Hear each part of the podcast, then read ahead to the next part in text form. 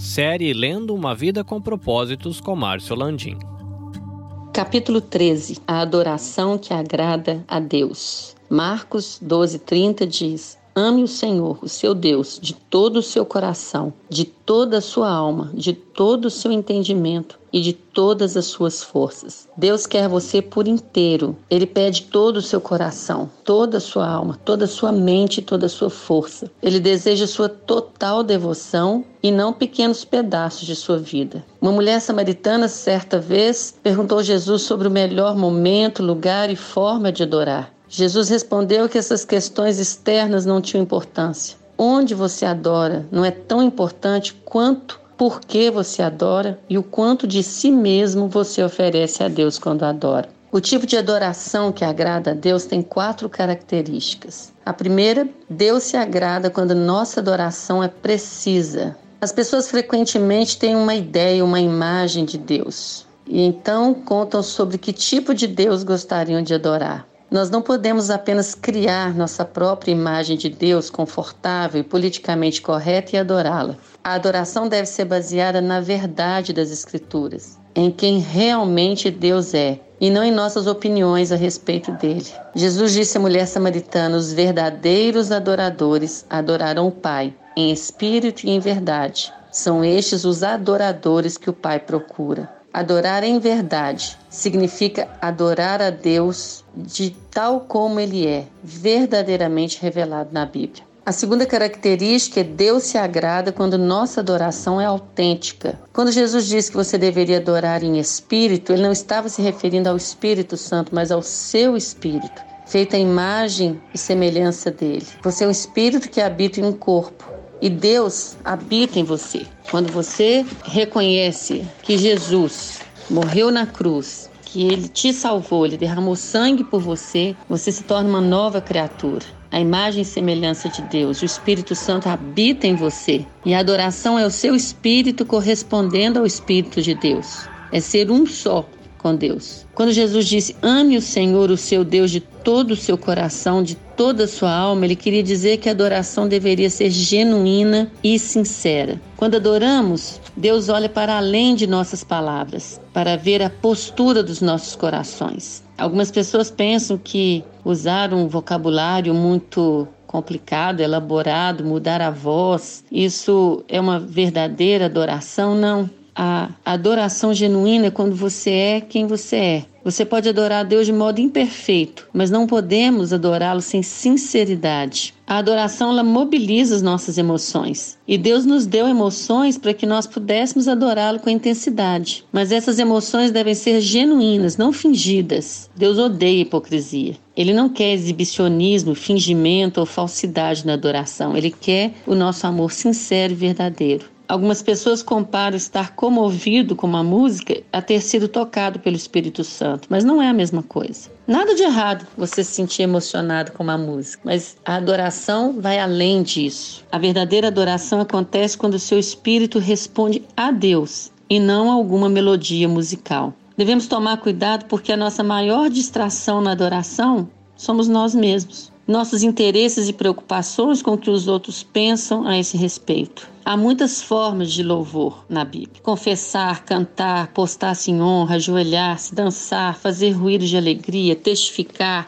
tocar instrumentos musicais, erguer as mãos. O melhor estilo de adoração é aquele que mais genuinamente representa o seu amor por Deus, baseado na formação e na personalidade que ele lhe deu. Se Deus nos fez tão diferentes, por que deveríamos todos amar e adorar a Deus da mesma forma? Nós precisamos entender que, seja estando ao ar livre, cantando, estudando, lendo, dançando, criando obras de arte, servindo as outras pessoas, sendo solidário, desfrutando da comunhão e participar de dezenas de outras atividades, seja o que estivermos fazendo, nós podemos estar em profundo sentimento e posição de adoração genuína. Não há uma abordagem tamanho único para adorar e desenvolver amizade com Deus. Mas uma coisa é certa: você não glorifica a Deus tentando ser alguém que ele nunca quis que você fosse. Terceira característica: Deus se agrada quando nossa adoração é atenta. Deus não se agrada do cântico descuidado, preces mecânicas com frases feitas ou exclamações desatentas, porque não podemos pensar em nada melhor para dizer no momento. Se a adoração for mecânica, não significará nada. Você deve envolver a sua mente. É tão mais fácil utilizar chavões ao adorar, em vez de fazer um esforço para honrar a Deus com palavras originais. Tente louvar a Deus sem utilizar palavras, frases feitas, mas seja específico. Fale com ele por que, que você o louva, por que, que você o ama. Utilize a lista dos diferentes nomes de Deus e concentre-se neles. Esses nomes mostram a essência de Deus, quem é Deus. Devemos ter cuidado, irmãos, para que a nossa adoração não seja, como se diz, de boca para fora, mas que as palavras de verdadeiro louvor possam brotar do fundo do nosso coração, mesmo que não sejam tão lindas. Deus também quer que nossas reuniões com a congregação sejam cuidadosas. A esse respeito, Deus insiste em que nossos cultos sejam compreensíveis aos não crentes, quando eles estiverem presentes em nossas reuniões de adoração. Paulo observou: se você estiver louvando a Deus em espírito, como poderá aquele que está entre os não instruídos dizer o amém à sua ação de graças, visto que não sabe o que você está dizendo? Pode ser que você esteja dando graças muito bem, mas o outro não é edificado. Seja sensível ao tratamento com aqueles que não estão no mesmo espírito que você. E quarta característica, Deus se agrada quando nossa adoração é prática. A Bíblia diz: se ofereça em sacrifício vivo, santo e agradável a Deus. Este é o culto racional de vocês. Por que Deus quer o seu corpo? Por que Ele não diz apresentai os vossos espíritos? Porque sem o corpo você não pode fazer nada neste planeta. Enquanto estivermos aqui, nós habitamos num corpo, numa mente que pensa, numa mente que raciocina,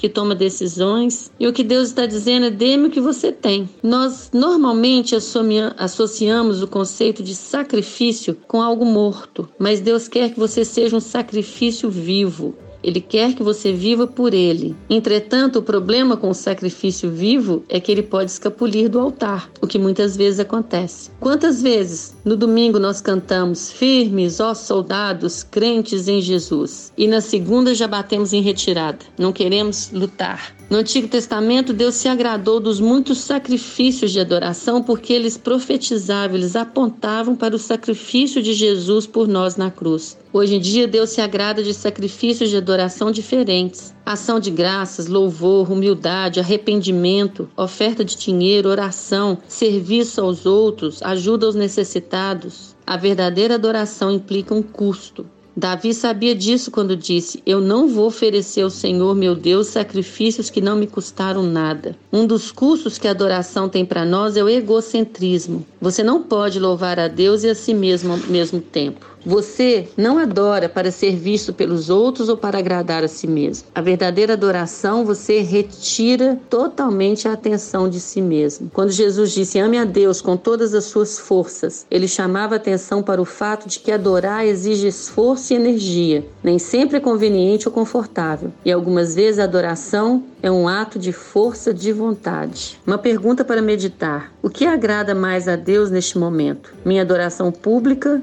ou minha adoração particular? O que farei a respeito disso?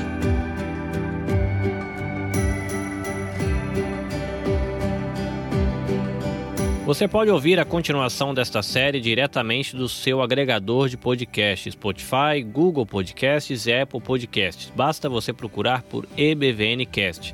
Se você quer conhecer um pouquinho mais do nosso trabalho, visite ebvncast.com ou visite a nossa página no Facebook EBVNcast. Esses episódios eles estão sendo produzidos e editados pela NAB Podcast Network. Quer conhecer um pouquinho mais do nosso trabalho? Visita lá nabecast.jp. Eu sou o Carlinhos Vilaronga falando diretamente aqui do Japão. Até a próxima.